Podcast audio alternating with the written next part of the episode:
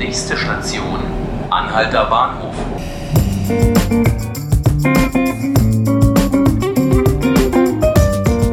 Hallo zu 5 Minuten Berlin, heute wieder mit mir, Laura Hofmann. In Pankow wurde am Mittwochmorgen ein 31-jähriger Tschetschene festgenommen. Es handelt sich um einen radikalen Islamisten, der im Verdacht steht, einen Sprengstoffanschlag in Deutschland geplant zu haben. Über die Hintergründe der Verhaftung möchte ich gerne mit meinem Kollegen Frank Janse sprechen, Reporter beim Tagesspiegel mit den Schwerpunkten islamistischer Terrorismus und Rechtsextremismus. Hallo Frank. Ja, hallo. Frank, wer ist denn dieser Magomed Ali C.? Naja, es ist also ein äh, Islamist, äh, russischer Staatsbürger, aber tschetschenischer Herkunft. Ähm, bei den Tschetschenen weiß man ja, dass äh, sehr viele ähm, sich im Laufe der Jahre radikalisiert haben, islamistisch geworden sind und dann auch viele zum, zur Terrormiliz Islamischer Staat gegangen sind. Ähm, bei äh, Magomed Ali C. ist es offenbar so, dass er gemeinsam mit einem französischen Komplizen ähm, den hochexplosiven Sprengstoff TATP hergestellt oder sich zumindest beschafft hat. Und die Bundesanwaltschaft geht davon aus, äh, dass die beiden in Deutschland an einem bislang unbekannten Ort und auch zu einer unbekannten Zeit einen schweren Anschlag mit vielen Toten und Verletzten verüben wollten. Der französische Komplize sitzt äh, seit vergangenem Jahr in Frankreich in Haft. Mhm.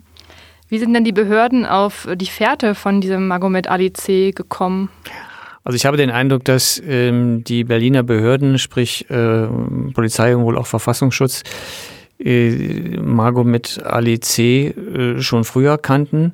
Nach meinen Informationen ist es so, dass äh, der Tschetschene und auch sein französischer Komplize Kontakt hatten zum Berlin-Attentäter Anis Amri im Jahr 2016 und sie sind wohl auch wie Anis Amri in die äh, Fusilet-Moschee gegangen, also diese Salafisten-Moschee in Moabit, die ja dann äh, Anfang 2017 von Innensenator Andreas Geisel verboten wurde. Mhm.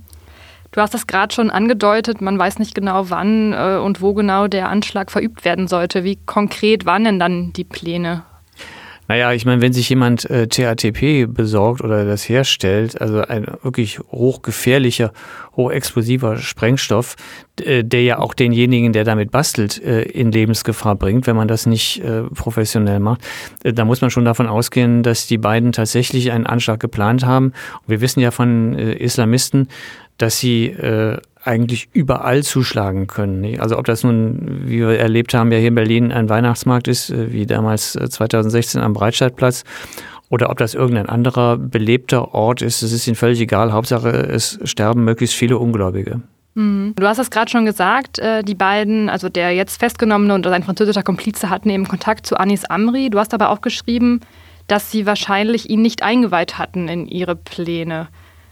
Also die Fusilet-Moschee in Moabit war ja ein Anlaufpunkt für, äh, sagen wir mal, gewaltorientierte Salafisten, glaube ich, mit äh, verschiedenen äh, Plänen, Absichten, Vorhaben, Spinnereien, wie immer man das auch äh, benennen will. Und ähm, ich gehe mal davon aus, dass Amri ähm, über seinen Anschlag äh, kaum mit anderen gesprochen hat, wenn überhaupt. Und äh, umgekehrt ist es offenbar so auch mit dem Tschetschenen und seinem französischen Komplizen gewesen. Also sie scheinen nach bisherigen Erkenntnissen Anis Amri nicht eingeweiht zu haben. Das heißt, es gibt vermutlich nur ein sogenanntes Ken-Verhältnis äh, zwischen äh, dem Tschetschenen, dem Franzosen auf der einen Seite und Amri auf der anderen. Mhm. Dieser C, der jetzt festgenommen wurde, ist ja einer von äh, vielen gefährlichen Islamisten, die hier in Berlin leben. Von wie vielen gehen die Behörden denn genau aus und für wie bedrohlich hältst du sie? Also nach Erkenntnissen des Verfassungsschutzes ähm, ist die ähm, Salafistenszene in Berlin inzwischen auf knapp 1000 Personen gewachsen. Und man muss davon ausgehen, dass ungefähr die Hälfte gewaltorientiert sind. Also eine Zahl, sagen wir mal, zwischen 460 und unter äh, oder knapp 500.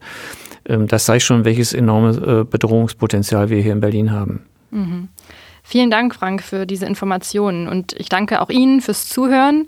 Unseren Podcast 5 Minuten Berlin können Sie von Montag bis Freitag hören. Alle Folgen finden Sie auf tagesspiegel.de slash podcast oder Sie abonnieren uns bei Spotify und iTunes. Ich wünsche Ihnen noch einen schönen Tag und bis bald.